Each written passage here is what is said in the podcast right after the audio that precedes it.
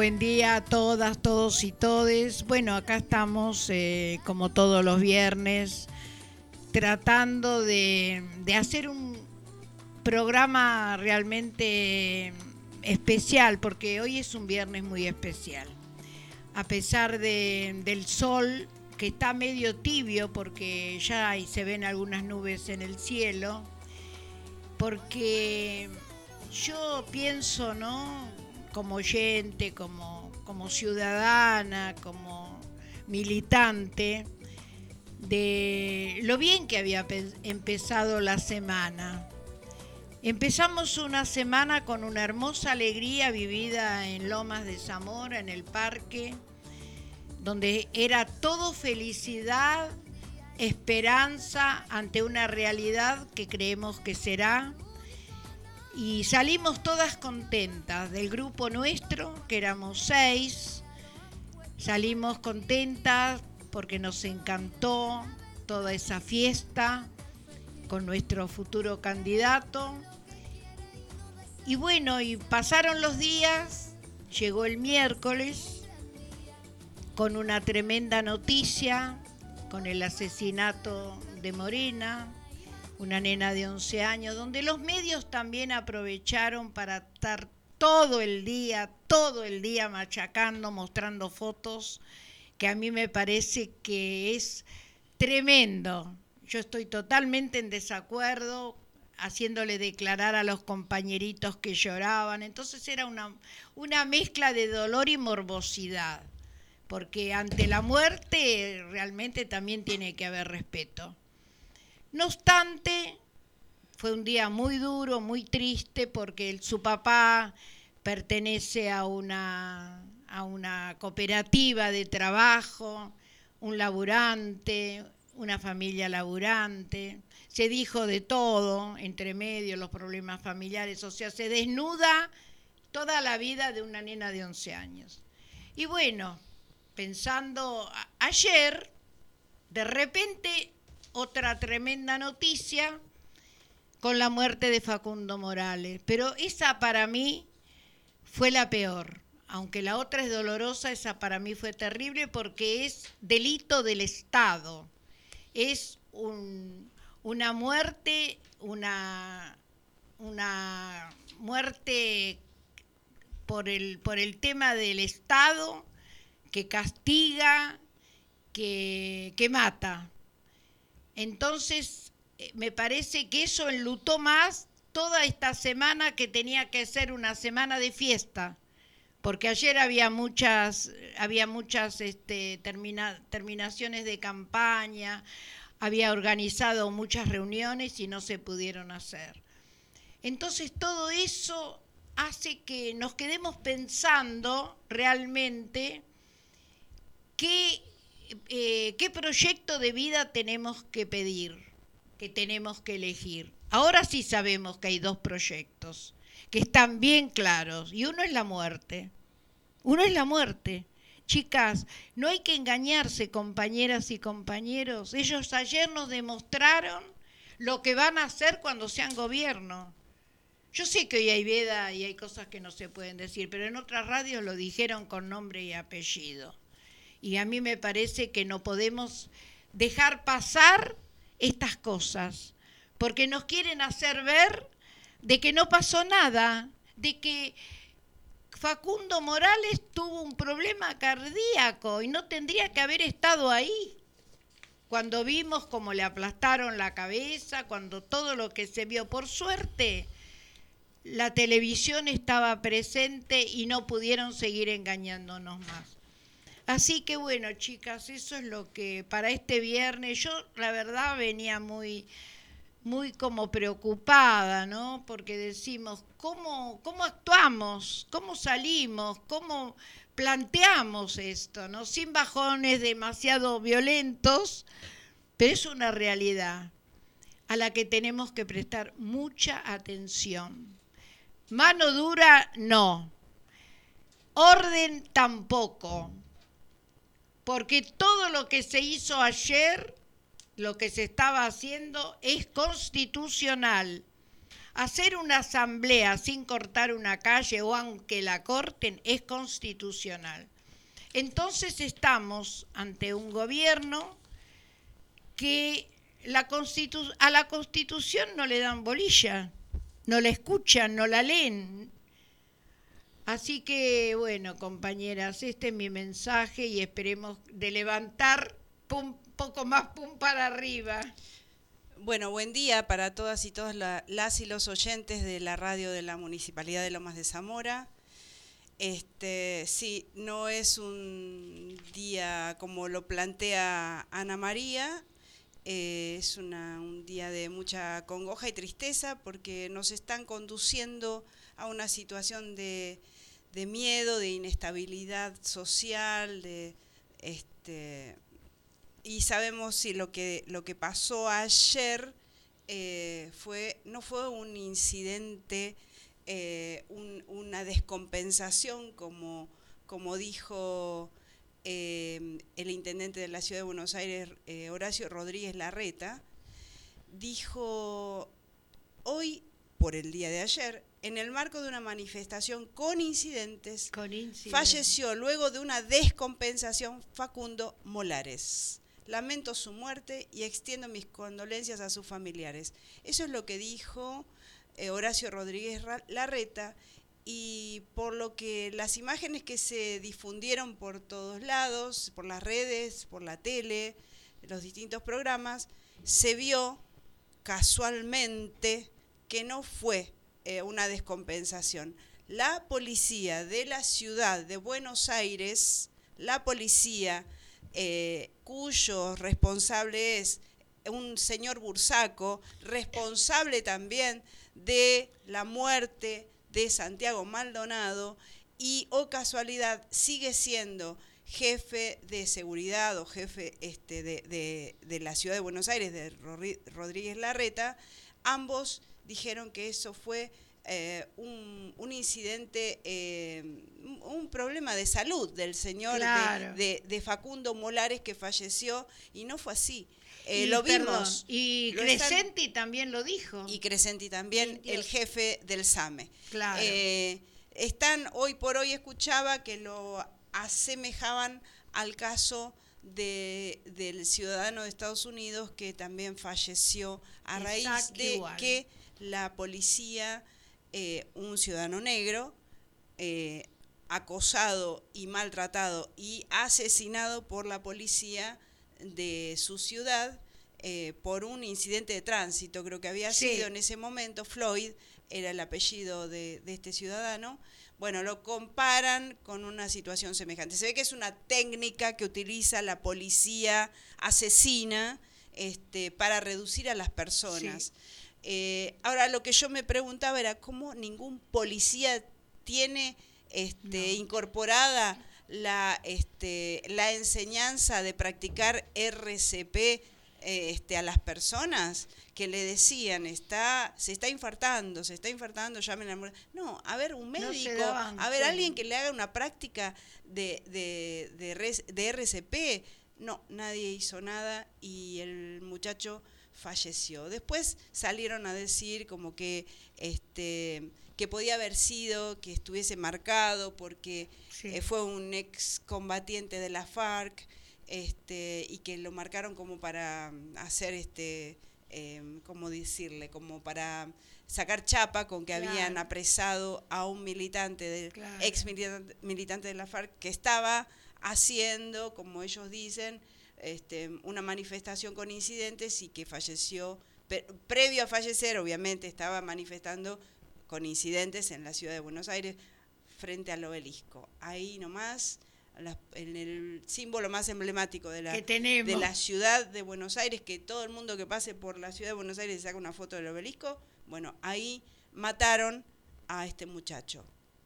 Si hubiesen si tuviesen otras, otro tipo de prácticas, no sé, bueno, no, no soy...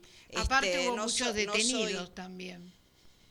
Escuchaba esta mañana una, este, un reportaje a una de las, de las mujeres que estuvo en el lugar, que cuando la policía los empezó a acercar, muchos se retiraron y que en ese círculo quedaron pocas personas, menos de 10 personas, cinco fueron las que reducidas y tiradas al piso boca abajo, con la rodilla en la espalda, con esos semejantes ursos apoyándote una rodilla en la espalda y provocándote la falta, ¿no? La, mala respiración, eh, y, este, cortando la respiración.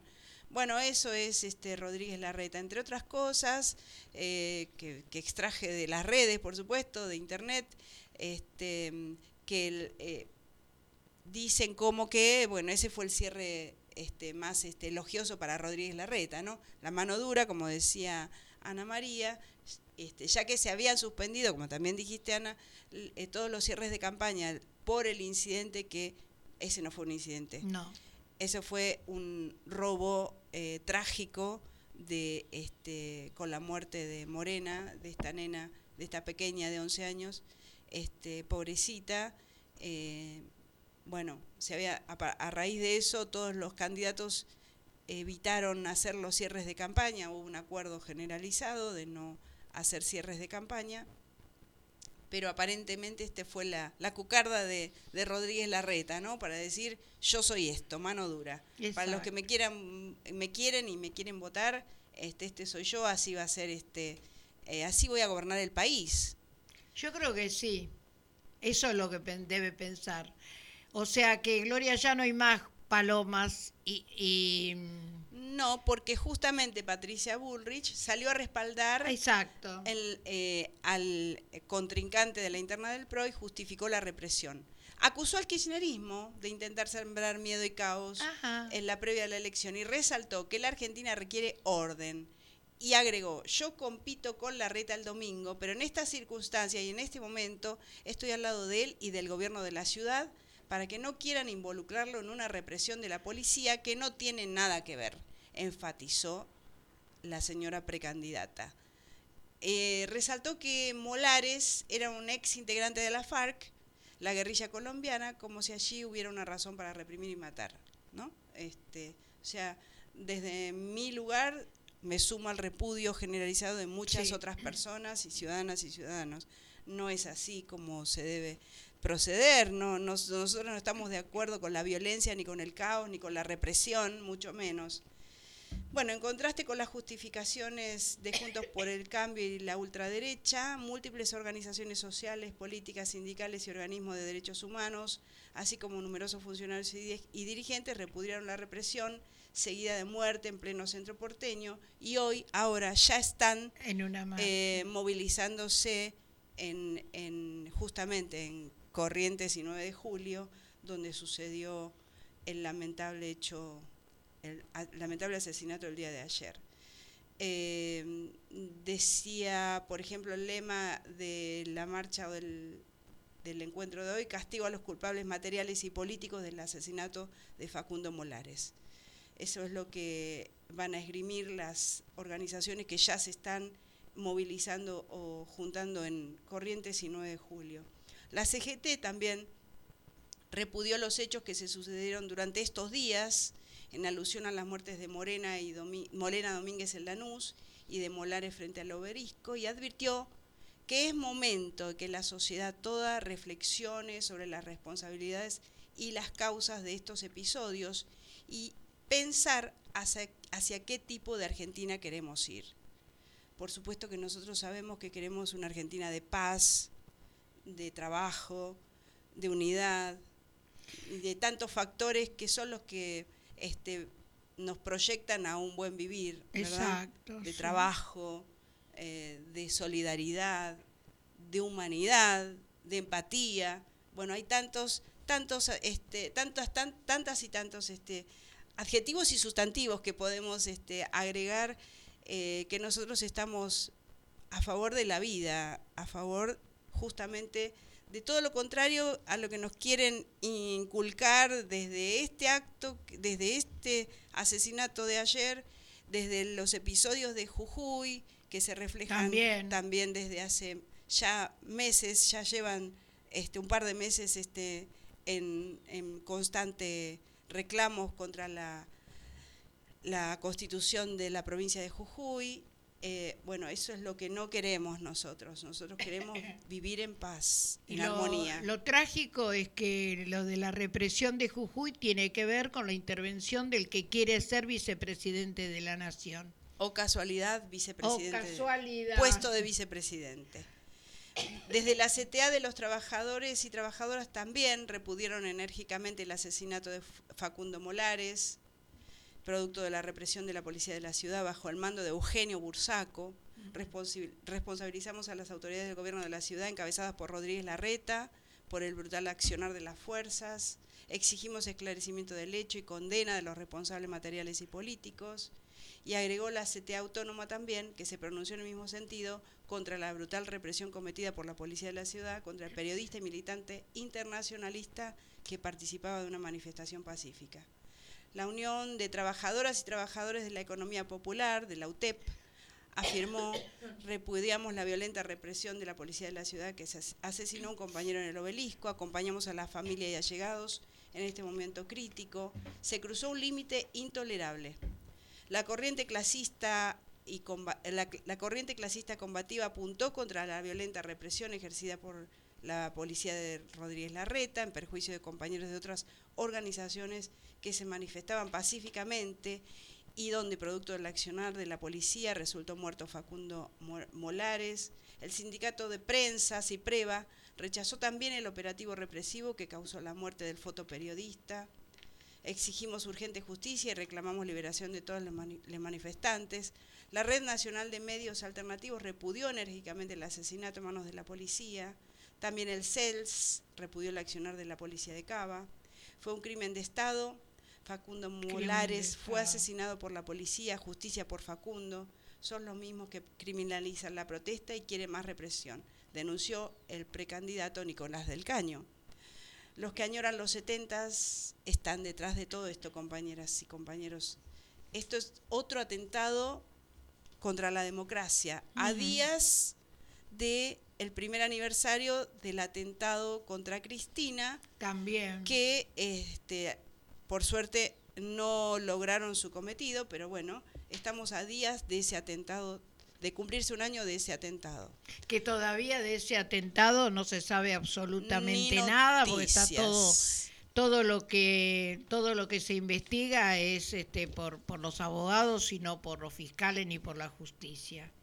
O sea que nada es casual, y me parece que hay un hermoso documento también de las organizaciones de derechos humanos, que esta mañana estaba leyendo, de Abuelas, Madre de Plaza de Mayo, eh, Paz y Justicia.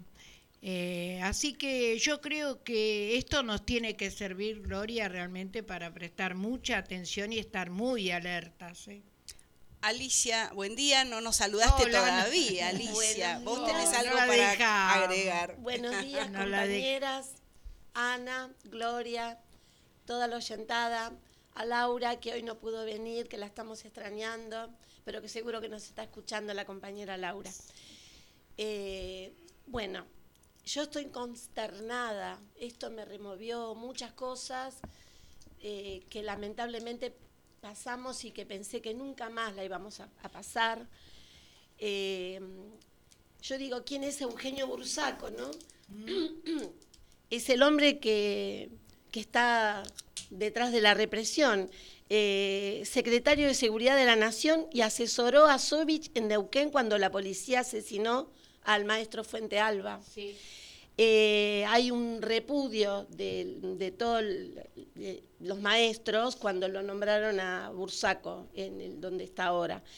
Y además estuvo vinculado con la represión del, indoamericano y un montón de otras tantas cosas, ¿no? O sea, eh, nos siguen, este, están de vigía los mismos eh, asesinos eh, que nos, no podemos, como que de noche dormimos, pero ellos nos controlan la vida y nos marcan, porque yo no sé qué pasó con este muchacho, con este activista, con este líder, con este cuadro político, pero es muy probable que lo hayan marcado. A mí ya no me parece que fue casualidad este asesinato.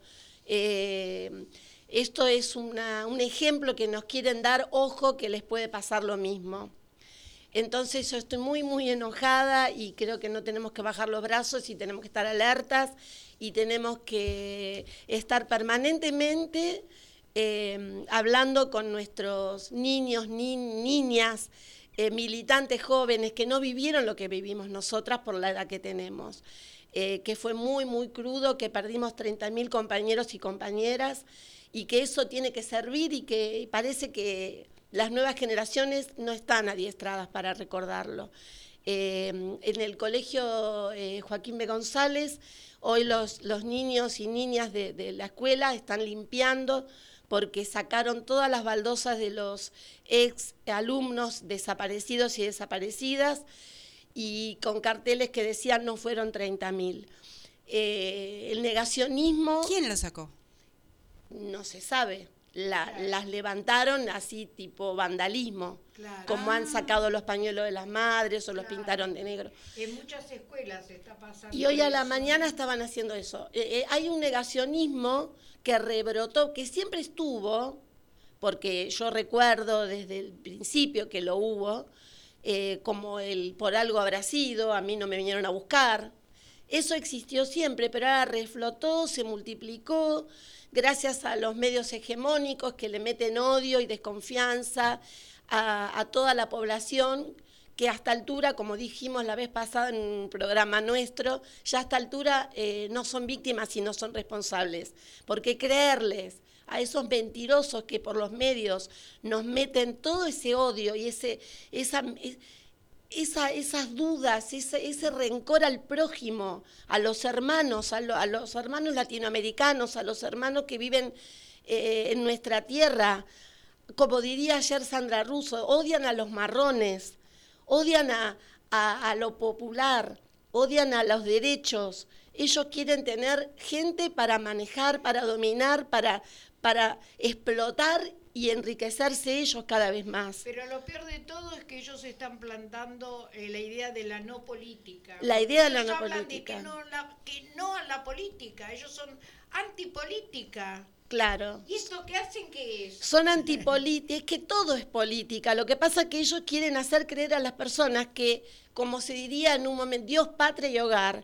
Eh, vos te vas a tener tu, tu, familia, los demás son de palo. Vos salvate, los demás son de palo y hasta pueden ser malos. Y si alguien te viene a pedir eh, que, te, te pongas codo a codo para un derecho, eso es peligroso, porque te van a llevar a, al comunismo, a la izquierda, ¿entendés? O sea, eh, es lo que le meten en la cabeza a, los niños, niñas y, y, a la gente grande también. Los adultos mayores. Para que instruyan a sus menores. Y, yo en estos días que por suerte tuve muy buenas eh, repercusiones, que estuvimos volanteando, que estuvimos con las chicas eh, todos estos sábados, Alguno que otro por ahí, no, la política no, la bueno, alguno que otro, pero por suerte, por suerte tuvimos buena experiencia. Eh, la gente por ahí nos pedía desde los autos que le alcancemos los diarios y las boletas. Este, y Eso te da ánimo. Y apoyaban a, nuestra fórmula, eh, bueno, acá de Lomas, obviamente, no se puede mencionar, pero ya sabemos.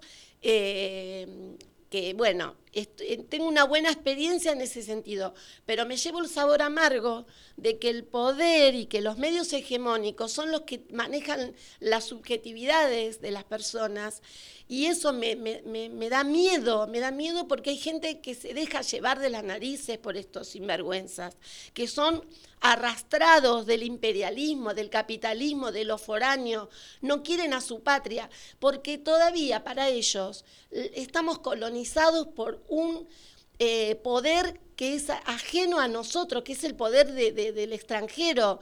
Nosotros nos sentimos patriotas porque nosotros reconocemos una independencia. Ellos nunca la reconocieron, entonces son colonizados y nos quieren llevar a nosotros como colonizados.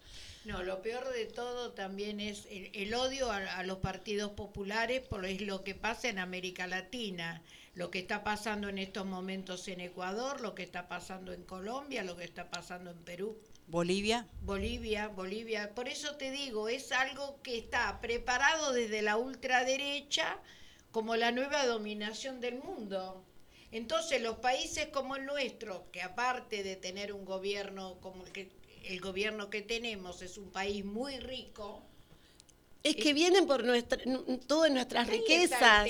Si fuese un país pobre no vendrían. Por supuesto, tenemos la, mala suerte de tener un país rico, lo digo irónicamente. Eso lo digo yo también. Pero claro, y entonces vienen por eso. Y tenemos unas, una élite, una élite y, los serviles periodistas que, que, prefieren arrastrarse ante esos y hundir a sus propios este, compatriotas, a sus hermanos. Eh, eso es terrible. ¿Y cómo hacemos? Tenemos que hacer algo. O sea, tenemos que persuadirlos, aunque sea un trabajo de hormiga, pero tenemos que hacerlo. Es lo que estuvimos haciendo. Es lo que estuvimos haciendo. Exactamente. pero aflojemos un poquito. Estoy muy, muy, muy con, la música. Claro. Por favor. Vamos a escuchar este La vida no vale nada como corolario. Tal cual. Eh, eh, Silvio Rodríguez y Pablo Milanés en vivo en Argentina. Hermoso. Eh, amo a los dos. Milanés ya no está entre nosotros, pero Silvio sí. Así es que homenajemos a, a Pablo Milanés con esa canción tan linda. vida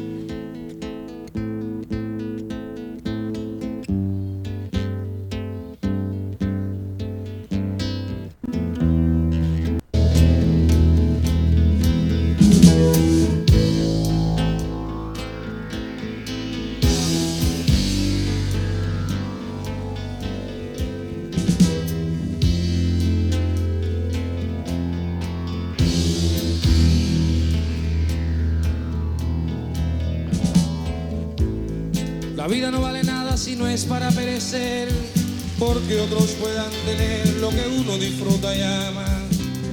La vida no vale nada si yo me quedo sentado después que he visto y soñado que en todas partes me llaman. La vida no vale nada cuando otros se están matando y yo sigo aquí cantando, cual si no pasara nada. La vida no vale nada si escucho un grito mortal y no es capaz de tocar mi corazón que se apaga. La vida no vale nada si ignoro que el asesino cogió por otro camino y preparó otra celada. La vida no vale nada si se sorprende otro hermano cuando sube de antemano lo que se le preparaba. La vida no vale nada si cuatro caen por minuto y al final por el abuso se decide la jornada. La vida no vale nada si tengo que posponer otro minuto de ser y morirme en una cama. La vida no vale nada si en fin lo que me rodea no puedo cambiar cual fuera lo que tengo y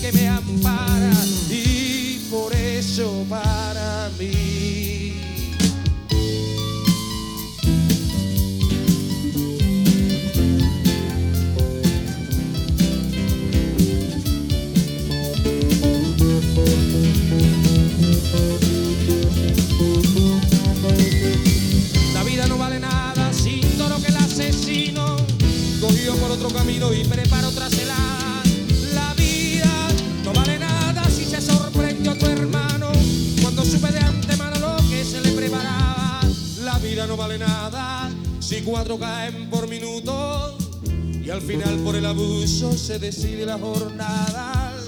La vida no vale nada si tengo que posponer otro minuto de ser y morirme en la cama. La vida no vale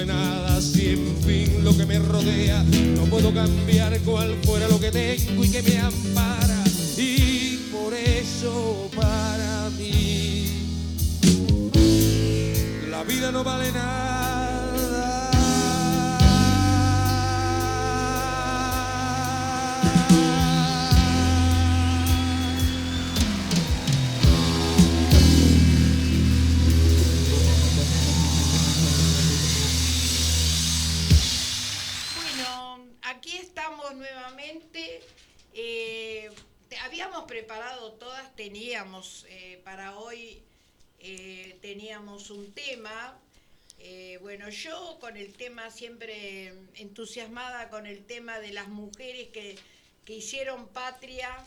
Bueno, pase al frente Ana María y exponga su tema. bueno, la, la historia de esta mujer es una historia como de tantas otras que, que lucharon hace mucho tiempo por la reivindicación y los derechos. Julieta Lanteri nació en el año 1886 en Italia. Vino, eh, vino a la Argentina eh, en el año, eh, a los seis años vino a la Argentina junto con su familia y al poco tiempo, cuando fue mayor de edad, se nacionalizó Argentina. Fue una, una chica rebelde, porque fue una mujer que se dio cuenta que las cosas con las mujeres no estaban nada bien. Entonces se anota, estudia en el liceo en La Plata, se recibe y después hace la carrera de abogada y fue la primera abogada argentina y latinoamericana que hubo. Eh, y ahí empezó su carrera política, porque ella decía que las mujeres tenían que votar. Entonces fue la primera mujer que integró un padrón para poder votar, a pesar de toda la contra que tuvo con los varones. Porque los varones en esa época no querían que las mujeres votáramos porque decían que íbamos a votar lo que los maridos nos dijeran y que no estábamos preparadas para hacerlo. Entonces ella, que dice que era muy tosuda y discutidora, se propuso que las mujeres tenían que votar. Bueno, a ella también, eh, ellas tenían un grupo que se llamó el Grupo de las Mujeres Sufragistas, donde estaban Elvira Rawson, eh, estaba Cecilia Grierson, que fue la primera la primer doctora que hubo en la Argentina, y Alicia Moró de Justo, que era del Partido Socialista. Todas ellas conformaban un grupo de lucha y acción. Ella, votó, en las elecciones de, de Uriburu votó, fue la única que votó. Pero después, eh, nunca más, eh, no se habló del voto femenino hasta la llegada del peronismo. El peronismo toma las banderas de estas mujeres y propone la idea del voto femenino en el año 1951, cuando Eva Perón, que la gran luchadora que continuó con la lucha de estas mujeres, proponen el voto y el voto es en el año 1900, el 15 de febrero. Así que todo esto, este, todo esto que venimos contando, es este, lo que nosotras siempre venimos proponiendo desde hace mucho tiempo sobre cuál es la postura de la mujer hoy. Ellas jamás se hubiesen imaginado, a lo mejor en ese momento, el rol de las mujeres en el año 2023, ocupando puestos muy importantes. ¿Cuánto les costó poder llegar a, estar en un congreso, a participar? Por eso eh, yo quería homenajear a este grupo porque me parece que es un grupo que luchó mucho para que también seguir forjando la idea de la liberación de las mujeres. Bueno, listo. Ya terminé con mi columna. Bueno, tiene un 950. ah, sí, no tengo 10. Muy bien. ¿Te parece poco? Muy bien. Yo soy muy exigente. Mi vieja, mi mamá me exigía tener todo 10. Yo tenía Nunca un profesor, tenía un profesor en la facultad que decía, eh, el 10 es para Dios y el 9 es para mí. Para el resto de ustedes el 8 es el máximo. Ah, mira, qué bueno. Sí, sí, sí, muy bueno. Bueno, bueno, genial. Alice, ¿querés con lo tuyo? Y veo que ya llegaron nuestros invitados. Así que si querés, dale con lo tuyo. Vamos después a una canción. Sí, y... dale. Bueno, yo eh, traje algo brevemente para ver si puedo humildemente explicar algo que está muy hablado últimamente, que es el autismo en mujeres adultas. Eh, hace algunos días la comunicadora Maju Lozano compartió en público que había recibido un diagnóstico de autismo. Expresó que lejos de incomodarla, este descubrimiento la ayudaba a conocerse mejor a sí misma y que le aportaba herramientas para comprender ciertas conductas o sensaciones. La reacción no se hizo esperar y las redes se explotaron tanto con mensajes de apoyo como con frases cargadas de odio. Muchas personas cuestionaron sus palabras expresando que el autismo era una moda y que desconfiaban de un diagnóstico en edad adulta después de una vida de supuesta funcionalidad. Resulta fundamental derribar los estereotipos y visibilizar el autismo en mujeres. Cierta parte del modelo médico que aún opera con paradigmas sesgados toma el fenotipo masculino como única medida. Por eso mucha gente piensa que las personas con autismo son todas iguales, que son genios en potencia, sujetos inhibidos o réplicas de Sheldon Cooper. Sin embargo, el autismo es un espectro y contiene a personas diversas. Y ahí me, desvío un chiquitito porque quise buscar con palabras más caseras el qué significa un espectro. Y dice que es una condición que no se limita a un conjunto específico de valores, sino que puede variar sin pasos a través de un conjunto y se utilizó científicamente al describir al arco iris, para que entendamos lo que es un espectro. Y ella tiene los, el problema de ella es el color rojo. El, eh, no, el de, el de ella en especial. No todo el de ella. cada, autista tiene un. Sí, sí, sí, sí. El rojo eh, no come frutillas, no puede comer puntualmente ella, pero otro puede tener otro problema. En los crocantes. Yo creo que las compañeras que vienen ahora, que son las especiales, nos van a poder explicar bien. Sí, sí, sí, ampliar en la vista. Por lo general las mujeres presentan características distintas y además tienen la habilidad de mimetizarse imitar conductas y así enmascarar los síntomas, por lo cual cuesta más llegar al diagnóstico. En este sentido, organizaciones como Mujeres TEA, eh, del trastorno del espectro autista, hacen una gran labor de difusión y psicoeducación. El autismo no es un trastorno, una moda ni una etiqueta es una condición, una neurodivergencia y existe un colectivo que lo piensa también como una identidad. En un mundo cada vez más unidimensional, nos parece importante visibilizar que las mujeres con autismo también existen y que tienen derecho a expresarse y a alzar su voz. La Organización Mundial de la Salud define al trastorno del espectro autista como la dificultad persistente en el desarrollo del proceso de socialización, integración social y comunicación social, junto con un patrón restringido de conductas e intereses, dentro de lo cual se incluyen restricciones sensoriales. Eh, comenzó a investigarse en la década del 40. Si bien es común conocer niños que son diagnosticados lo cierto es que por lo que reciente de los estudios, muchos adultos actualmente pertenecen al espectro sin saberlo, lo son y no lo saben. Existe una tríada clásica de síntomas que incluyen socialización alterada, trastorno de la comunicación verbal y no verbal, y repertorio restringido, estereotipado de conductas. Señala la OMS, las mujeres por una cuestión de células espejo que ayudan a aprender una acción, hacemos lo que llamamos camuflaje, es decir, ensayamos, practicamos habilidades sociales y así logramos ser medianamente funcionales, pero a costos muy grandes. Muchas personas adultas a lo largo de su vida son subdiagnosticadas. En este caso se las coloca como personas con problemas alimenticios por su disgregación de los sentidos que los obliga a comer siempre lo mismo, por ejemplo, también son diagnosticadas con depresión, fobias o ataques de pánico. Por ejemplo, terror a los ruidos. El autista no tiene su inteligencia afectada. Una paciente comentó en una entrevista para un diario, creo que página 12, tenemos déficit en el desarrollo y cuando crecemos ganamos aptitudes. Podemos compensarlas a través del camuflaje. Aprendemos copiando comportamientos de otros. Es un esfuerzo muy grande, mental y físico, explica.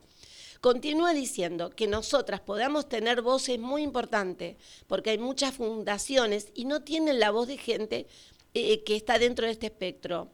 Que nadie hable por nosotras es fundamental para que se nos empiece a escuchar, concluye. O sea, ese es mi humilde aporte para poder abrir un tema que los especialistas lo van a poder explicar mejor. Perfecto. Bueno, como la visita ya está, eh, escuchamos a Giana cantando Anónimo, que es la, la musiquita que elegiste vos para hoy. Y arrancamos después de eso. Dale, gracias.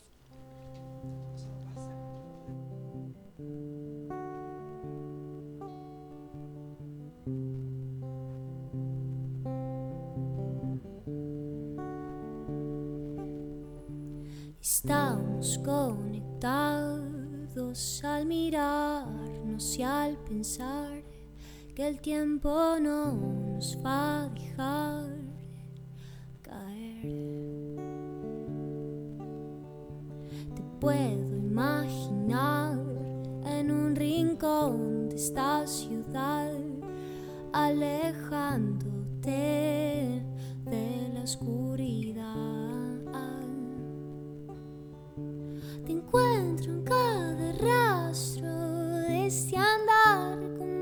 Destello sin final en medio del mar. Te encuentro en cada rastro de este andar como un destello sin final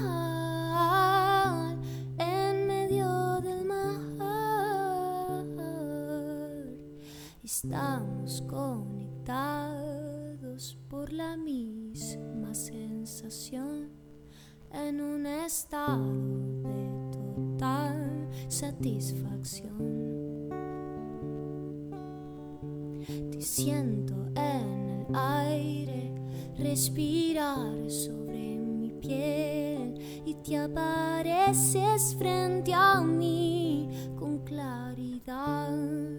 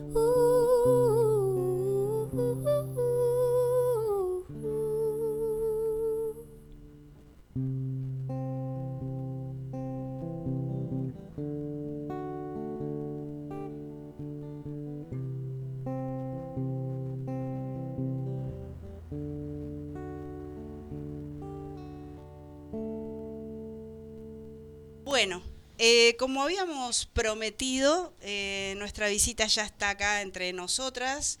Eh, nos eh, acaban de llegar la subsecretaria de Discapacidad, María Eugenia Mogliani, la directora de Adultas y Adultos Mayores y el subsecretario de Adultos Mayores. Sí.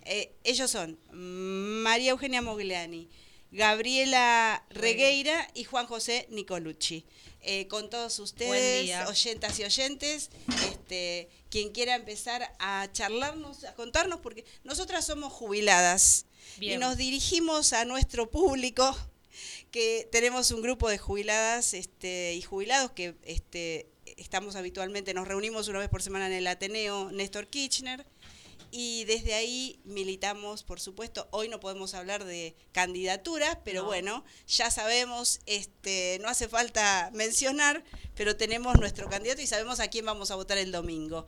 Pero más allá de eso, este, queríamos compartir con ustedes este ratito de programa y que nos cuenten cuáles son sus actividades y qué es lo que, eh, cuál es el proyecto, qué, qué tienen en mente para no solo lo que te- lo que resta de esta de este gobierno actual, sino para el futuro, porque vamos a continuar siendo gobierno. Sí. Eh, Quien quiera empezar, Bueno, buenos días para todos. Yo soy Juan, el subsecretario de Adultos Mayores.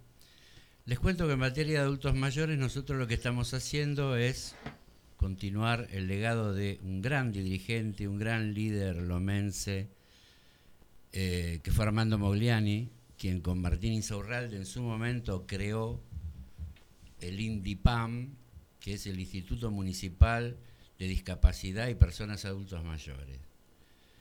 Eh, con una idea de, eh, yo digo continuar el legado porque justamente uno de los hombres que trabajó más cerca de Armando en este proyecto fue Federico Termín, que todos estamos deseando que, continúe la obra de Martín. Ellos eh, pensaron eh, el trabajo con los adultos mayores en el marco de la comunidad organizada del general Juan Domingo Pero. Es decir, en que los propios adultos mayores sean quienes definan, quienes nos digan qué esperan del municipio, cómo podemos ayudar y mantener eh, la vida activa de los adultos mayores, esencialmente. Que eso es algo que no lo puede hacer el gobierno municipal, eso lo tienen que hacer los centros de jubilados. Entonces, la idea que se conversó con Martín en su momento, con Fede, es vamos a crear un organismo para fortalecer, para amparar, para ayudar, para subsidiar, para lo que sea necesario hacer para que los centros de jubilados sobrevivan, porque estábamos viendo, ya aún antes de la pandemia, lo de la pandemia fue dramático para los centros de jubilados que estuvieron dos años cerrados, pero antes que eso ya se veía que desconectados entre sí los centros de jubilados y desconectados del gobierno municipal, alejados del gobierno municipal y alejados entre sí porque funcionaban en forma aislada, no iban a poder sobrevivir. Así que la idea fue crear este organismo para, en principio, intentar reunirlos y que coordinen acciones entre todos y asistirlos desde el municipio. Y se logró, porque eh, cuando se comenzó con la tarea empezamos a reunirnos con siete, ocho centros de jubilados y hoy, cada vez que convocamos una reunión, tenemos 118, 117 centros de jubilados funcionando. ¿Tantos? Qué bueno. Sí, sí, sí. Qué bueno. bueno, Lomas es un distrito enorme. día de hoy, ¿no, directora? Sí, quedan, quedan dos que están tramitando el reconocimiento, pero sí, son casi 120. Qué, Qué maravilla. Nos acompañan. Buenísimo. Y en distintos barrios. En, todos los barrios. Claro. Tenemos centros de jubilados en todas las delegaciones. Claro, eso es lo interesante. Y la idea es que eh, los que están más cercanos empiecen a compartir y articulen entre ellos también. Eh, la realidad es que cada, cada propuesta que nosotros eh, damos desde el INDIPAM se enganchan, tenemos mucha convocatoria siempre, nos acompañan en todas las propuestas, la verdad que está buenísimo articular de esa forma. Y con las distintas áreas del municipio también, porque eso es bueno que entre las distintas áreas vayamos eh, dándole eh, importancia a cada una de las necesidades que tienen los centros. Centro de jubilados, no me olvides, ¿verdad? Sí, sí, exactamente. Sí. Nos debemos una charla. Sí, te lo voy a agradecer cuando sea posible. Ahora que entramos en un receso, puede ser que se dé una charla y que podamos empezar nosotros también. Genial. Y bueno, y no sé si querés este, cerrar, completar este, alguna otra información que quieras darnos. Bueno, eh, por si nos está escuchando algún centro de jubilados que todavía no se acercó, les puedo llegar a comentar que uno de nuestros principales programas es recorriendo nuestros pueblos, es algo muy bonito que disfrutan mucho los centros de jubilados los llevamos a recorrer distintos lugares de la provincia de Buenos Aires, donde nosotros les proveemos el transporte. Eh, visitamos San Vicente, donde tienen oportunidad de conocer el museo de la Quinta y 7 de octubre. Eh, vamos a Luján, a Tigre, incluyendo Pasión Catamarán, visita una isla donde almuerzan. Es decir, tenemos unos cuantos destinos que que ponemos a disposición de ellos, que generalmente viajan una o dos veces por mes cada centro. Es, es, una, es un programa muy, muy intenso, muy intenso. Eh, todos los años, desde que eh, gobierna Martín, también reciben un subsidio para sostenimiento de los centros, que es muy difícil eh, sostener hoy la actividad de un centro de jubilados, tengan sede propia o no tengan sede propia, se les hace bastante cuesta arriba, las cuotas sociales son muy, muy bajas, así que eh, todas las dificultades que se presentan desde el punto de vista de mantenimiento de un, de un local o de una casa los, los insumos, los servicios. Claro, sí, las tratamos de sufragar con un subsidio este, que se entregamos en forma anual, que ahora creo que vamos a estarlo distribuyendo el día del jubilado o el día del adulto mayor, en septiembre o, primeros días de octubre. Eh, todos los años desde que está Martín se ha venido entregando ese subsidio, así que este año también lo, lo vamos a hacer. Y después contale vos, directora, alguna otra actividad.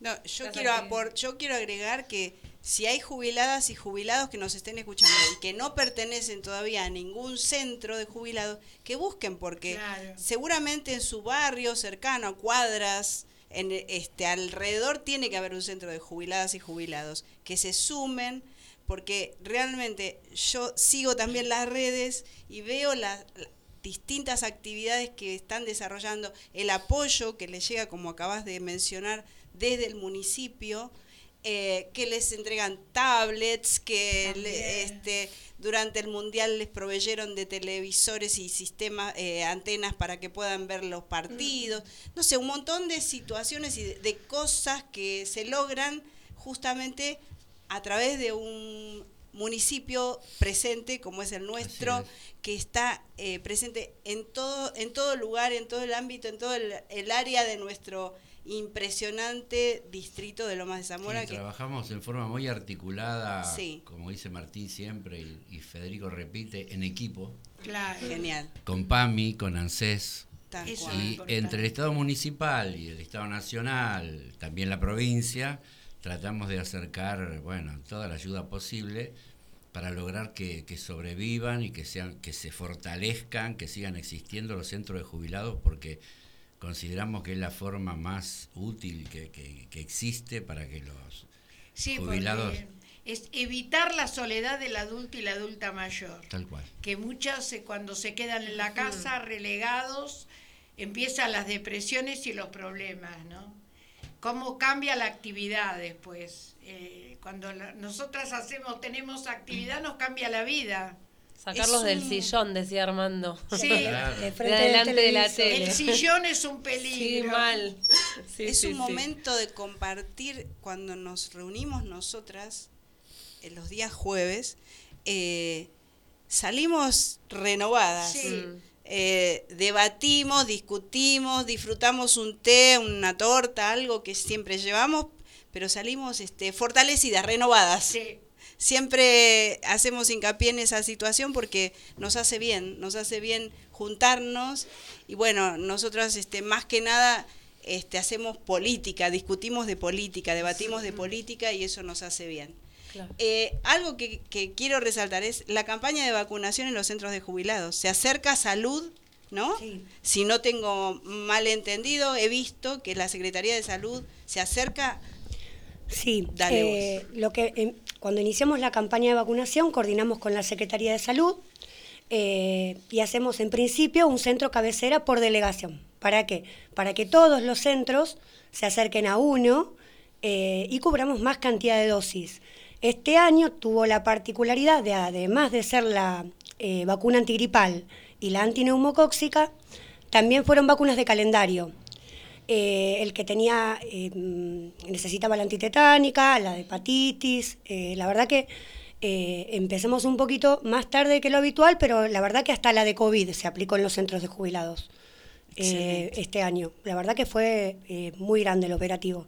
Se agradece siempre a salud al margen, este año también, eh, como decía Nico, eh, acercamos a los centros jubilados a los organismos como PAMI o como ANSES para que la gente eh, pueda iniciar una jubilación, hacer cambio de titularidad de médico, despejar dudas de PAMI y no tengan que acercarse a la oficina llevamos a las oficinas a los centros de los jubilados. Y eso la verdad que tal cual. es importantísimo. Tal cual. Y como vos decías, eh, que ustedes se juntan a, hablar de política. Cada centro tiene su impronta. Hay centros de jubilados que se juntan a hablar de política, hay centros de jubilados eh, que son tangueros, ah. hay centros de jubilados que les gusta zumba y baile, hay centros de jubilados, bueno, la mayoría folclore creo que es en el 100%. Bueno, nosotras también tenemos un taller. Un taller de psicodrama y de teatro. Bien, estaría bueno ir a conocerlo. Sí, actuamos, se va, yo soy la directora. la directora es la guionista y yo las dirijo a las chicas eh, y la pasamos muy bien, nos divertimos muchísimo. Hace muy bien, se sienten muy felices. Es muy necesario. el centro jubilado, yo siempre digo, eh, está bueno porque, más después de la pandemia. Eh, en la pandemia nosotros tuvimos el recurso del celular y las tablets, pero muchos adultos mayores no sabían utilizarlo. Entonces, desde el INDIPAM, con la propuesta de Nico de Armando, nos acercamos a las casas de los presidentes para poder seguir vinculándonos les enseñamos el uso del Zoom, famoso Zoom, eh, y nos reuníamos todos los viernes. Y ese era, un momento eh, hermoso porque necesitaban ese contacto. Nosotros, eh, yo hace 10 años que, que estoy acá en el INDIPAM y siempre estuve con adultos mayores. Lo que logró Armando de juntar a todos los centros de jubilados los viernes es algo que no se ve en ningún municipio. Y la verdad, es un orgullo que Lomas tenga la posibilidad de dentro de un instituto municipal se acerquen las instituciones a buscar información, eh, a despejar inquietudes, mismo la documentación de los centros también los ayudamos a, resolver algunos detalles. Yo estoy súper orgullosa del trabajo Armando y me encantaría que eh, sigamos por mucho tiempo más con, esta iniciativa. Y, nosotras también, donde estamos en el centro de Néstor Kirchner, eh, somos tan bien recibidas por las chicas y los muchachos. El respeto que tienen hacia nosotras realmente emociona. por, cariño, cariño, eh, nos, sentimos tan bien que realmente nos da gusto ir a las reuniones. No, no es algo que nos cueste, que lo hagamos por obligación. No, nos cuidan. Nos cuidan. Nos sentimos cuidadas. Qué bueno. Yo, eh, cuando vos terminaste de decir lo que acabas de comentar, pensaba en qué diría don Armando, ¿no? Que la organización vence el tiempo. Así que eso, eso de estar organizados es algo importantísimo y que, y que crezca y que se expanda y por eso este, alentamos a jubiladas, jubiladas que escuchen, que se sumen a algún centro de jubilados que viene bien. Eh, pensaba algo más, me acordé. ¿Desde otros distritos fueron a visitar el INDIPAM o estoy confundida? En general se asombran un poco como te asombraste vos cuando te dijimos la cantidad de centros que están funcionando en Loma y nos vienen a preguntar, pero ¿cómo hicieron? Porque no es habitual que las instituciones se acerquen al municipio y que interactúen permanentemente con el municipio. Cuando digo interactuar permanentemente me refiero a que nosotros prácticamente dos veces al mes hacemos asambleas de todos los centros de jubilados en la que participan los presidentes de todos ellos, que lo hacemos en un salón que se llama el, el, Salón de los Mayores, que tenemos en, la sede del INDIPAM. Y además hemos constituido algo muy novedoso que también salió de, de la mente de Armandito, que fue el Consejo Consultivo de Personas Adultas Mayores.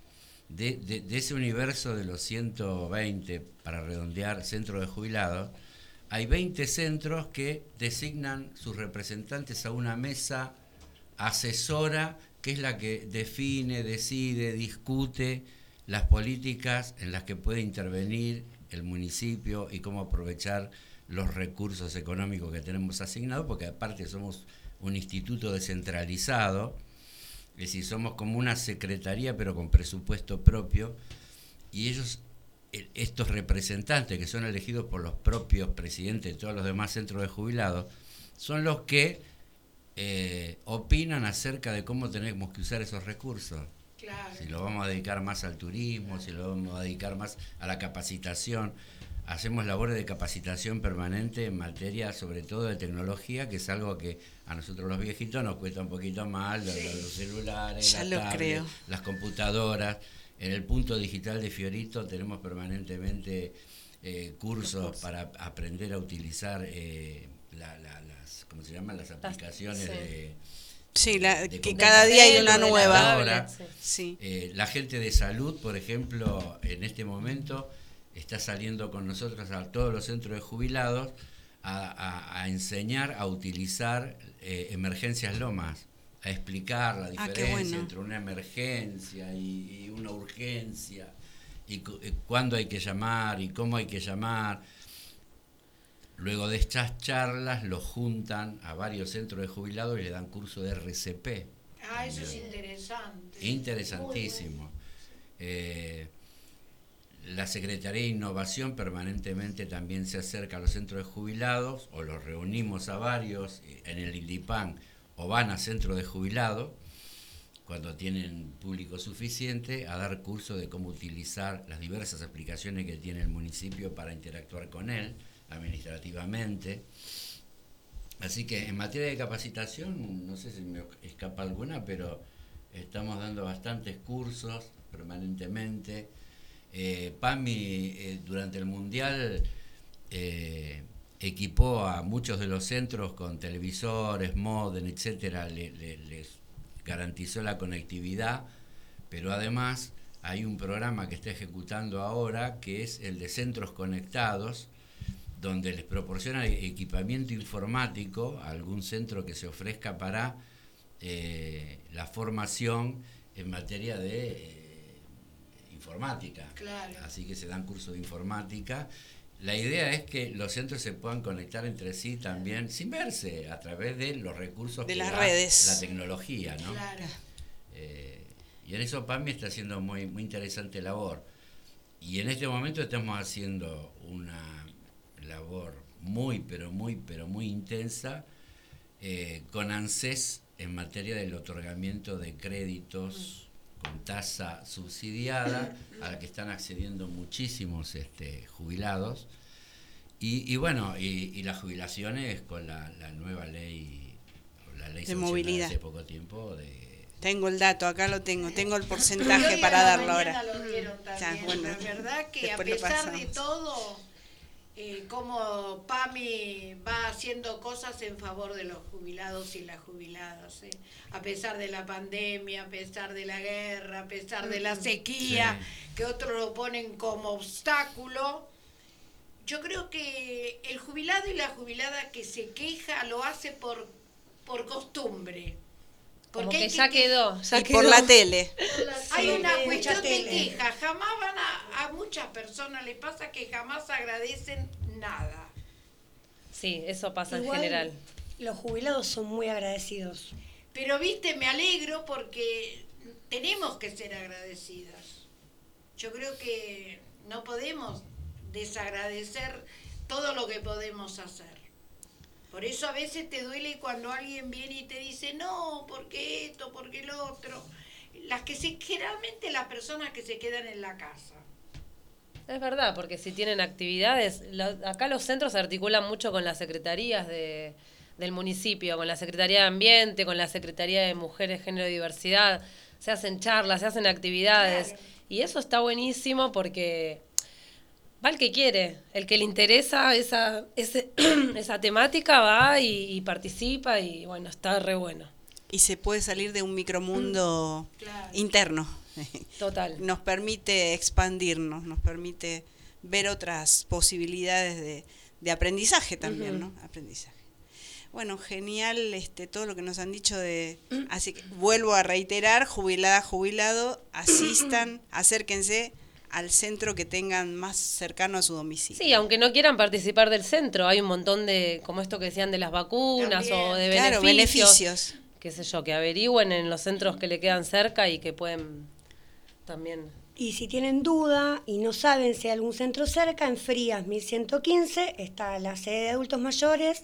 Eh, nosotros le podemos decir cuál es el más cercano a su domicilio. Ah, genial. Es la, eh, por el ingreso al velódromo del Parque Eva Perón. Ahí mismo. Ahí. Bueno, ¿y, qué tenés para contarnos? ¿Qué tenemos? Tenemos de todo.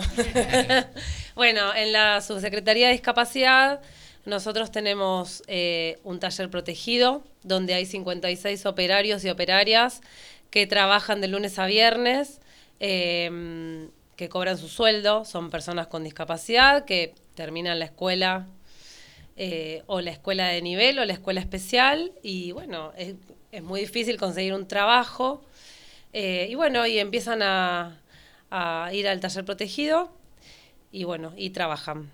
Trabajan dentro del taller protegido. Dentro del taller protegido. Hacen, ahora nuestro taller hace bolsas de residuos, bolsas de consorcio, que se venden a, la comunidad. Eso es un eh, ingreso para ellos también. Es un ingreso. Lo que ellos ganan, reciben las becas también de la provincia. Em, así que todos los meses se llevan un sueldito. Qué bien. Eh, hacen también em, trabajos para empresas. Eh, ahora están haciendo las cajitas de los enchufes Sí. Bueno, esas cosas. Estuvieron haciendo bolsitas para Habana, para ah, las fábricas, sí.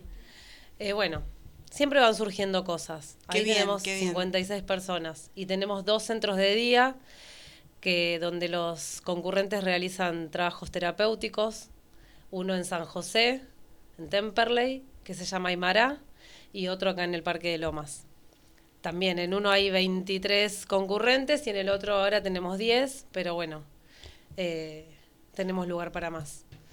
Bueno, tenemos también el servicio de TEA, que se creó hace 13 años, eh, también un grupo de mamás de, chicos con autismo. Se acercaron con un proyecto, Armando, lo presentaron, Armando lo presentó a Martín y entre los tres, las mamás Armando y Martín, armaron el servicio de TEA que es fabuloso. Funciona también ahí en Entre Ríos 1060, que es donde está la sede del IMDIPAM. Eh, es el único servicio de la provincia que tiene evaluación, diagnóstico y tratamiento. Maravilloso. En este momento estamos con más de 50 pibes. Sí, tenemos mucha lista de espera porque obviamente el tratamiento tarda un tiempo, entonces bueno. Eh, ¿Y qué edades? ¿De qué edades, por Desde que se da el diagnóstico, que pueden ser chiquitos o grandes, eso, eh, y hasta adolescentes sí, sí. Así que el servicio es excelente.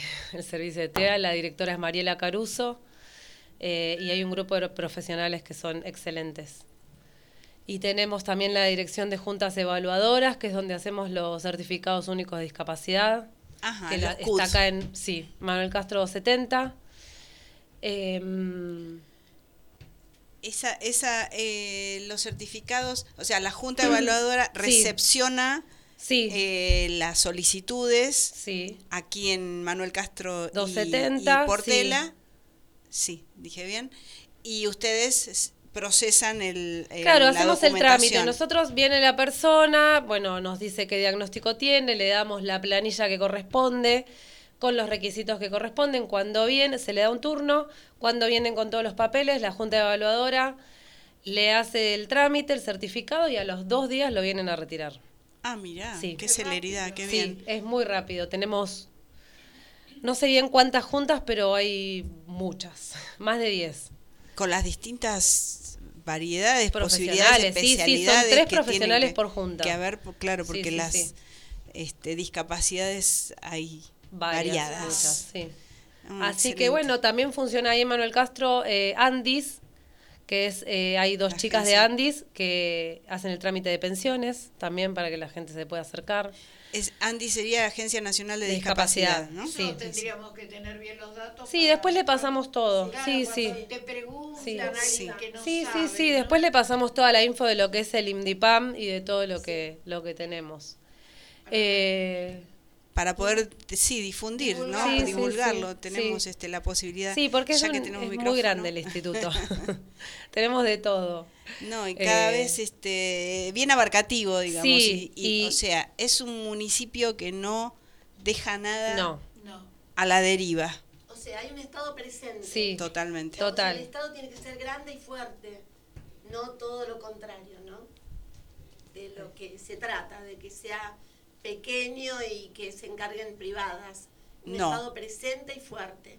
Y se nota, en el municipio de Lomas se nota. Y Lomas hizo un cambio muy grande con, con el intendente que tenemos realmente. Ha, cambiado totalmente. Martín acompaña mucho los proyectos, las propuestas y mm, sí, es un intendente que está siempre al lado, sí, siempre al lado de la gente.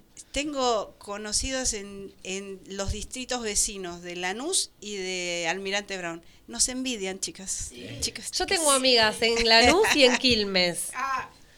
Y bueno, me dicen, me quiero ir a vivir a Lomas.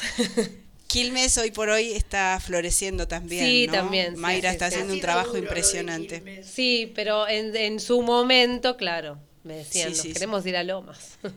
Exactamente, Sí, sí, sí, sí. también a mí me, me han dicho lo mismo, sí, que es un distrito envidiable, Sí. cómo ha cambiado y cómo ha progresado, este, lo vemos, lo disfrutamos, lo alabamos, Sí. este, y bueno, que así Aparte Lomas siga. es un distrito con mucha historia.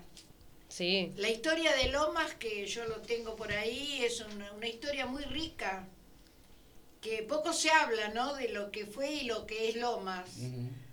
Y ahora me parece que en este momento Lomas y Matanzas son los distritos más importantes de la provincia, ¿no? En cuanto a densidad de población, No, y a seguro. trabajo y a, y a participación también, me parece, Y la ¿no? fortaleza política. ¿no? También. Ya que usted habla de historia, yo como soy profe de historia le puedo decir que este papel lo supo tener Avellaneda en algún momento. Claro, ¿no? exactamente. Es que es donde salían los grandes líderes, los gobernadores, etcétera. Eh, y Loma tuvo su, su momento culmine con el gobernador Dualde, por ejemplo, y desde ahí una camada de dirigentes de primera línea, de Sí, primerísima sí, línea. sí. Los presidentes de la Cámara de Diputados suelen salir de Loma, como Fede actualmente. Ministras, ministra, Ministra. la mejor, la La mejor. mejor, la amamos. la primera y la mejor de ministra de Ambiente. Por eso, mirá qué importante que es Lomas. Sí, sí, sí. Yo lo felicito No me lo iba a perder. eh, No. Martínez está nada menos que en la jefatura de ministros de la provincia de Buenos Aires, Sí, coordinando un la, capo. la labor y la acción de todos los ministros de la Sí, provincia y del total, gobernador Axel sí. Kicillof, ¿no? Es un dirigente de primerísima línea. Y, y nosotros le ponemos mucha ficha a Federico, ¿no? Que consideramos una Nosotras también. brillante y bien acompañado. Por supuesto, ahí estamos. Toda apoyando Así este, la le ponemos candidatura. Mucha, mucha ficha. Sí, Yo sí. digo que nosotras, más que nada, somos militantes. Trabajamos de militantes, no somos periodistas, no somos abogadas, somos militantes. Entonces yo siempre digo, cuando alguien nos dice, qué lindo que estuvo el programa, digo, porque lo hacemos de corazón. Claro. Nadie nos dice qué tenemos que decir, qué temas tenemos, no, somos totalmente libres, ¿no es cierto, Gloria? Tal cual, tal cual. Y eso nos A veces da- nos excedemos de militancia, pero bueno. Y bueno. No, nunca se excede. No, uno. no. Hay que contrarrestar a, A los a las malas lenguas de los medios hegemónicos. Mm. Bueno, no sé si quieren eh, darnos alguna agenda, si tienen algo planificado que este No, que le- quieran. le paso un aviso. que A Sí. lo mejor ustedes ya lo dijeron esta mañana, pero hoy se restableció Se- afortunadamente. lo tengo acá. Ah, bueno, listo. Entonces, Sí, sí, no, pero decilo, decilo, decilo. Se restableció el, el sistema informático de, de PAMI, Ay, que fue hackeado en su momento, y a partir de esta mañana está en línea nuevamente, así que eh, vuelve a funcionar adecuadamente el sistema de eh, recetas electrónicas y demás, que facilita mucho la, la gestión de los remedios. supuesto. Yo quiero decir algo, que Claro. los adultos y adultas mayores y las personas con discapacidad están participando muy activamente de los torneos bonaerenses. Eh, el distrito de Lomas, el año anterior, el año pasado, fuimos Campeones. ganadores, campeones. En todas las categorías, o sea, sí, la suma de todas las categorías Fuimos que nuestro campeones. distrito es campeón. Nosotros en discapacidad tuvimos el medalla de plata de tenis de mesa, que es de Aymara. En adultos mayores, campeón de buraco y subcampeón de pesca. Mirá, Y este año tenemos muchos más que están participando, ¿no? participando y, mm, categorías. y ganando y pasando al- a Mar de Plata, que ya Qué sabemos bien. que ya viajan. Así que tenemos el equipo de fútbol del taller protegido que Vi ya... la publicación. Ah, sí. Sí, en viaje. Que sí, Qué sí, bien, sí, qué sí. bien. qué bien. Eh, que viajan a Mar de Plata y bueno, y los adultos y adultas mayores que también tenemos, eh, nos decía hoy Griselda, en Tejo, que se van a Mar del Plata. Eh, y ahí todavía estamos ahí en las regionales, así que podemos llevar muchos Llevar más. más categorías. Sí. Qué impresionante, Sí, qué sí. lindo. Más allá de quienes pertenezcan im- a, a jubiladas, jubilados o este discapacidad, eh, tenemos representantes en todas las áreas de, en todas las categorías participantes. No, impresionante. Me encanta el desarrollo que ha tenido, el deporte, la cultura, eh, todo, todo, y sobre todo, esto de articular todas las áreas, porque no es que cultura es cultura y chau. Cultura hace eventos para los adultos mayores. Es lo que corresponde, eh, es maravilloso. Y este teatro. Y este teatro que es hermoso y que se usa todo el tiempo. Eh, acá estuvo el ensamble de, ciegos, que es hermoso. Sí, sí, sí. De nuestra compañera también, este, Alicia y Edward, que es una de las este, promotoras y propulsoras del, grupo del ensamble. Es hermoso ese grupo, así que los invito a todos a cuando hagan algún alguna función que los vengan a ver. Sí, sí, sí. Porque es hermoso. Yo no me las pierdo, he venido, he venido siempre y este son cada vez este van incorporando más repertorio. Eh, quiero, lo vuelvo a repetir, es un grupo de músicas, músicos y cantantes eh, ciegos eh, tocan todos los instrumentos que yo que veo y que escucho y que no sé agarrar una guitarra, mm. las chicas y chicos tocan todos los instrumentos y cantan, tienen unas voces divinas. Así es que la próxima vez, Alicia, agenda y, pasame, y, que... y pasame este, el próximo evento este, para promocionarlos, que ya lo hicimos y han venido también este, en vísperas de, un, de una presentación, vino Alicia con uno de los chicos ah, este, a la radio. Es hermoso. Sí, sí, sí, sí. Eso nos demuestra que la discapacidad no existe. No es una situación. A todos podemos hacer, eh, cada uno, no, no, no, lo que cada uno puede hacer no depende quizás tanto de la discapacidad, depende del de, del deseo. Sí, obviamente, hay personas que quizás quieran hacer algo y no puedan, por supuesto. Eh, pero bueno, hay un montón de cosas para hacer. Las personas ciegas, vos me decís, no van a poder tocar un instrumento porque no pueden leer una partitura, pero la pueden aprender de otra manera. Bueno, no, el braille es su idioma que yo ni siquiera la veo a Alicia leer, leer y escribir en braille y no, no lo puedo creer. Sí, bueno, por eso. cada uno tiene... Sí, sí, sí, sí. No, maravilloso. Hablando bueno, de la ministra de Ambiente que la mencionaste hoy, no sé si, la conoces. Sí, este, la, conocemos, la conocemos. Eh, me faltó decir que en estos días está por firmar un convenio con PAMI es una novedad, es una primicia. Ah, esto es una primicia, sí. Ya lo anticipó un día que, visitó uno de los centros de jubilados la, hace una semana o, dos, estuvo en un centro de jubilados y me lo anticipó, que va a firmar un convenio eh, de centros de jubilados sustentables. Ah, donde la provincia de Buenos Aires va a financiar, por ejemplo, el reemplazo de toda la iluminación a LED para ahorrar energía y proteger el ambiente donde eh, se van a proveer todos los elementos que son necesarios para tener huertas en lo aún en los centros jubilados que no tengan terreno. Espacio para, para la huertita, claro, en la tierra. Para, para, para que puedan hacer huerta y, y aprovecharla Así que este es un programa muy interesante que cuando lo tengamos, tengamos el convenio firmado, después le vamos a pasar o vamos a venir a contarles el, detalle porque va a ser muy importante, muy pero muy importante. Qué bien, qué bien, bravo, bravísimo. Todo lo que sea en favor del buen vivir, como dice la ministra, este, es este siempre bienvenido y lo celebramos porque era, era, era un ministerio que faltaba en la provincia. y este, yo que la sigo. Es muy importante ese ministerio. Y que lo quieren sacar. Ah, a nivel nacional, ah. sí. Vamos a defenderlo. El domingo hay que defenderlo. porque lo quieren eliminar. Eso y un montón de cosas más. Jubiladas, jubilados, atención, atentos, no se distraigan, vayan a votar. Y personas con discapacidad, porque también, han sufrido eh, ya lo sabemos lo se, les cercenaron, cercenaron muchos medios, muchos. Jefe de la ciudad de Buenos Aires. Sí, por eso.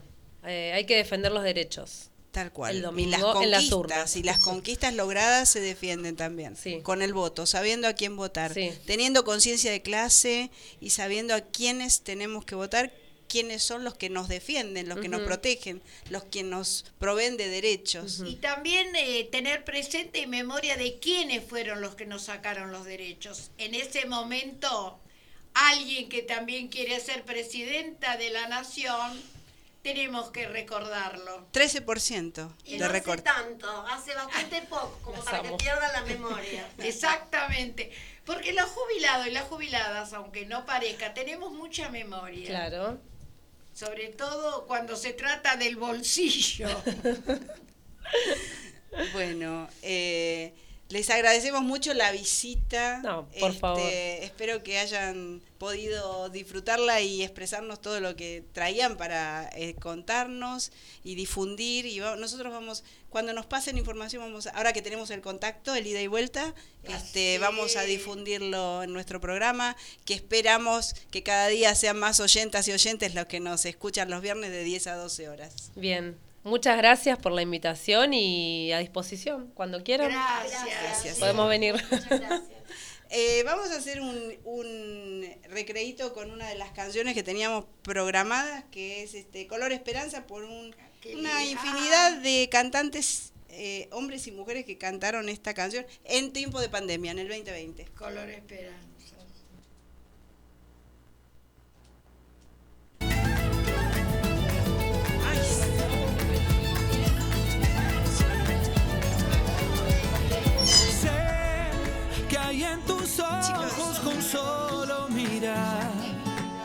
Estás cansada de andar y de andar y caminar girando siempre en un lugar. Sé que las ventanas se pueden abrir, cambiar el aire de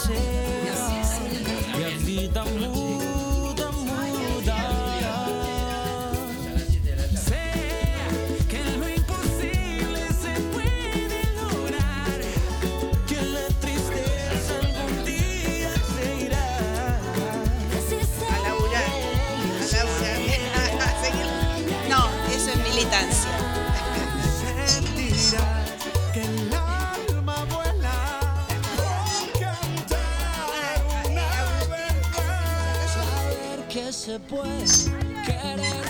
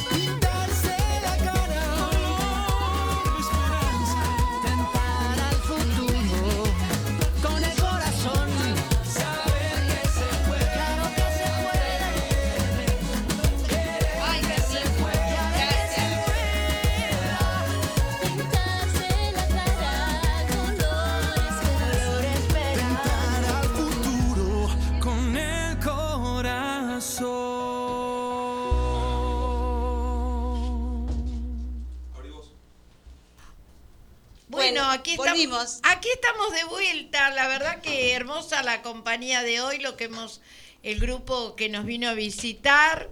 eh, y eso hace que también nosotras estemos integrándonos a las agrupaciones y a los centros y, y de jubilados y que hay en, en Lomas, ¿no? Como que no somos unas eh, mujeres que estamos ausentes y alejadas de la realidad de Lomas. No, todo lo contrario. Eh, de, de- de Lomas, de- del país, pero desde acá de Lomas sobre todo, porque somos la que vemos Y- de adentro No, la también- gestión de Lomas. Y también es interesante mostrar lo que se hace en Lomas. Todo el trabajo que se hace en Lomas. Pero es verdad lo que habían dicho recién las chicas, que somos este, admirados y puestos de ejemplo en muchos municipios. Este, los que se municipios, nota la diferencia. Sí, sí, sí, pero ya desde hace muchos años. Sí. Desde que está Martín, esto es un ejemplo para muchos municipios y yo, eh, como habitante orgullosa de Loma de Zamora, eh, tengo así la, la- la suerte de que me digan, ay, qué diferencia tu partido con el mío, Sí. sin mencionar qué partidos, ¿no? Partidos cercanos. Sí. Vecinos. Lanús, por ejemplo. Sí, no, Ay, no, la- no, la diferencia Ay, con Lanús sí, es el no, día y la noche. Lo de Lanús, El eh, día y la noche. un día vamos a tener que dedicarnos a hablar de ese Sí, tema. sí, por Bueno. supuesto.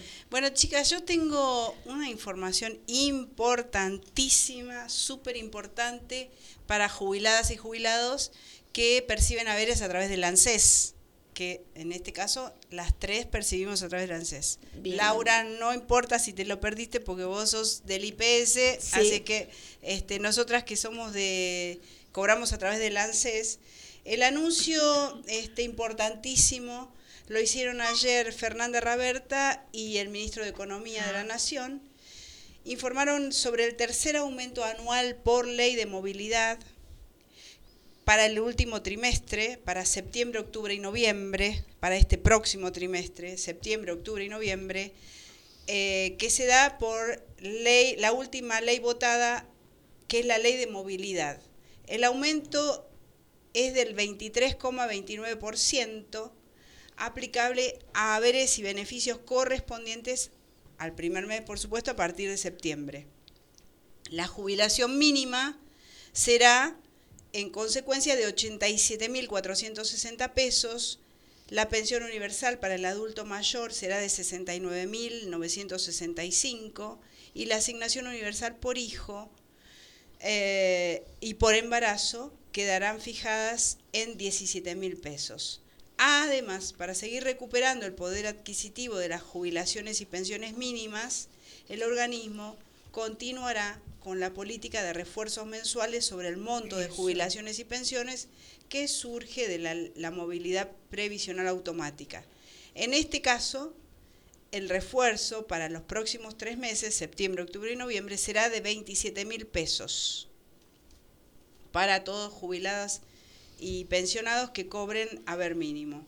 El refuerzo de, 20 de 27 mil pesos eh, alcanzará a 5.1 millones de personas jubiladas, jubilados, equivalente a alrededor del 70% de jubilados y pensionados.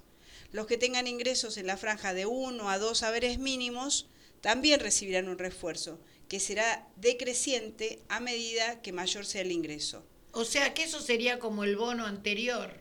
Claro, este bono de 27 mil pesos reemplaza al de 20 mil, que fue el último de agosto. Qué bueno. Los que tengan ingresos dentro de la franja de 1 a 2 haberes mínimos también recibirán ese refuerzo que será decreciente, como dije recién, reiteré, a medida que mayor sea el ingreso que perciben. Para quienes se encuentran en el límite de los dos saberes mínimos, el refuerzo será de 5 mil pesos mensuales. A través de estos aumentos y estos refuerzos, ningún jubilado cobrará menos de 114 mil pesos a partir de septiembre. Y en el caso de aquellos que pudieron jubilarse con los 30 años de aportes efectivos, que son 1.200.000 personas, el haber quedará en 123.700 pesos según el mínimo, ¿no? El haber mínimo, según ejemplificó el ANSES. La movilidad que regirá desde el mes próximo impactará en todas las jubilaciones, pensiones y asignaciones del Sistema Previsional Nacional, alcanzando de este modo a más de 17 millones de beneficiarias y beneficiarios. De acuerdo al análisis de las actualizaciones jubilatorias del sistema previsional que realiza CEPA, que es el Centro de Acuerdo, no, perdón, Centro de Economía Política Argentina, publicado este jueves, se dieron a conocer los nuevos valores. Entonces, que el aumento es de 23,39% para, como dije antes, el trimestre septiembre, octubre y noviembre. Va a quedar un punto y medio por debajo del aumento del índice de precios al consumidor, esperando para el próximo periodo que alcance al 24,8%, según estimaciones privadas. ¿no? Yo mucho en eso no me, no me baso porque no entiendo, pero bueno, estoy leyendo una nota que salió en el diario Página 12. O sea, es un aumento estimado para la próxima. Sí, sí, una proyección. Una proyección, sí, sí, sí. Entonces, eh, concluyo con que el refuerzo de 27 mil a 5 mil pesos permitiría compensar el desfasaje, si se cumple el pronóstico de inflación, para todos los jubilados que cobren hasta dos jubilaciones mínimas. Así es que entonces, reitero, eh, hay un refuerzo de 27 mil pesos a partir de septiembre, se cobrará en septiembre, octubre y noviembre, y el porcentaje de aumento es de 23,3 punto por ciento. Todos vamos a percibir un poquito más de jubilación a partir de septiembre. Y en cuanto a las jubilaciones de este mes en curso, agosto, ya se empezaron a, A cobrar, pagar. se empezaron a pagar. Eh, los documentos que terminan en cero empezaron a percibir haberes el martes 8. L- En uno, terminados en uno, el miércoles 9, en dos, el jueves 10, DNIs terminados en 3, cobran hoy, viernes 11 de agosto, DNIs que terminan en 4, el lunes 14, el lunes próximo, DNIs terminados en 5, en 5 el martes 15, el Día de la Virgen, ¿no? Sí. Eh, DNIs terminados en 6 el miércoles 16, terminados en 7 el jueves 17, en 8 el viernes 18 y en 9 el martes 22 de agosto. Los, los jubilados con haberes superiores empiezan a cobrar el 23 de agosto, miércoles 23 de agosto, quienes terminan en 0 y 1, el jueves 24 en 2 y 3, el viernes 25 DNIs que terminan en 4 y 5, el lunes 28 DNIs terminados en 6 y 7 y martes 29 de agosto los DNIs que terminan en 8 y 9 para los jubilados con haberes superiores a la mínima. Ah, suele suceder que hay bancos que anticipan esas fechas, ¿no? Las fechas estas son este, una general, una- un reglamento general que este, promueve o visibiliza o publica ANSES, pero suele haber bancos que anticipan las fechas de depósito del haber. Así que para tener en cuenta. Y Yo una más. Trato de, de- de cobrar un día o dos después del que me toca porque no hay nadie. Ah, está bien, está bien, se despeja. Sí, está, te, voy a decir que últimamente los bancos están muy bien organizados. ¿eh? Por lo menos eh, en Sí. el banco donde yo cobro está muy bien organizado. Bueno, genial, está bien. Claro, porque muy bien el trato ¿En qué banco cobras? en el Superville de Ah. Temperley. Está bien. Lo mismo en el provincia de Temperley también están, está muy bien, ¿eh? está trabajando muy bien. Yo no cobro ahí, pero Laura cobra ahí, me cuenta. Los cajeros siempre tienen dinero, o sea que ha mejorado muchísimo las condiciones de cobro de los jubilados. Sí, en general el cobro, el trato, eh, Sí. la parte de medicina, no, eso es, es increíble cómo mejoró, Claro, cómo se nota la total. diferencia. Bueno, entonces ahora, ya que hablaste de medicina y que eh, Nicolucci anticipó también lo de, de PAMI, que se restableció, tengo esa información también para compartir, que mm, Luana eh, dio a conocer, Luana Volnovich, Sí. la titular del PAMI, este, la funcionaria titular del PAMI, dio a conocer que se activó la primera fase del plan de restablecimiento, porque sabemos que hace dos semanas este, hubo un- Sí. una intromisión Sí. de piratas cibernéticos a, las, a la base de datos de, de PAMI Sí. y provocaron un caos impresionante. Sí. No se podía acceder a la página, No. no se podían obtener turnos, no. No. se podía, los médicos no podían ingresar No. para emitir recetas, Sí. las receta- los recetarios electrónicos, ni órdenes electrónicas tampoco. Sí. Pero bueno, entonces el programa de eh, PAMI o el programa de atención médica integral emitió un comunicado importante para todos los jubilados y pensionados que están afiliados a la obra social luego del ciberataque que inhabilitó el sistema, la página, que afectó el funcionamiento del sistema de turnos y emisión de recetas electrónicas y medicamentos. El organismo anunció que ya se restableció el sistema, por lo que volverán a regir las recetas electrónicas órdenes médicas electrónicas, así como el acceso a medicamentos y el pedido de turnos de forma digital. Mediante un comunicado informó a los jubilados y pensionados que sus servidores ya se encuentran operativos. En esta misma línea, notificaron a todo el personal médico y a establecimientos adheridos que ya es posible emitir recetas electrónicas y órdenes médicas electrónicas.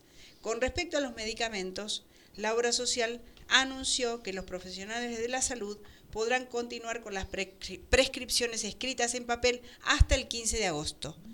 ¿Mm? Si hay alguno que haya tenido eh, los sobres con Claro, si- claro. algún médico de cabecera que recibió el sobre con este los Los tickets. los tic- lo- la- Los- los pedacitos de, sí, de los- sí. los nombres de los medicamentos que se necesitan este para emitirlas digital Claro. em, manuscrita de forma manuscrita porque estaba el sistema caído bueno hasta el, esas órdenes prescripciones médicas hasta el 15 de agosto tienen validez Además aplicaron un sistema mixto donde los titulares podrán asistir a las farmacias con las eso, eh, esto es lo mismo que dije antes, con las recetas en formato digital o inscrito hasta hasta esa fecha, hasta el 15 de agosto. Eh, no es casual lo del hackeo tampoco, ¿eh? No, no, para que jubiladas, jubilados protesten, no, ya ya protesta, ya No, muchos no. protestan. Aparte es muy reciente a, la- a todas las fechas eh, de preelecciones. Y Luana Eh, Volnovich sí, sí, sí. Tiene sus buenos problemas, este, Sí. como la atacan permanentemente. ¿Y qué pasa con la cartilla médica? Se aclaró que también eh, se podrá consultar nuevamente la cartilla médica a través de la aplicación PAMI. Mucha gente tiene la aplicación PAMI en el celular, Sí. Entonces, bueno, ya se puede volver a consultar la cartilla a través de la aplicación. Eh, si hay inconvenientes, por supuesto, sugieren llamar al 138 para evacuar todas las dudas. Quiero aclarar que me pasó hace unos días atrás, hará unos 10 días, tuve un inconveniente con una medicación Ah, específica que toma mi papá y me, me pude comunicar sin ningún inconveniente con el 138. Lo que pasa es que hay- que estar atenta, hay que estar atenta a las indicaciones que te va Sí. proveyendo el este Sí, el audio, atiende. el Ah. audio que te recepciona Sí, la llamada. Entonces, a medida que vos vas prestando atención a lo que te indica, a mí me atendieron in- en- a la perfección enseguida. No tuve ningún inconveniente. Pude evacuar la duda este, con el, el- el chico, el asistente que me, me tocó atender y me solucionaron el problema porque me, me liberé de, esa, de ese peso que tenía con la medicación de mi papá. Conseguiste Claro. bien.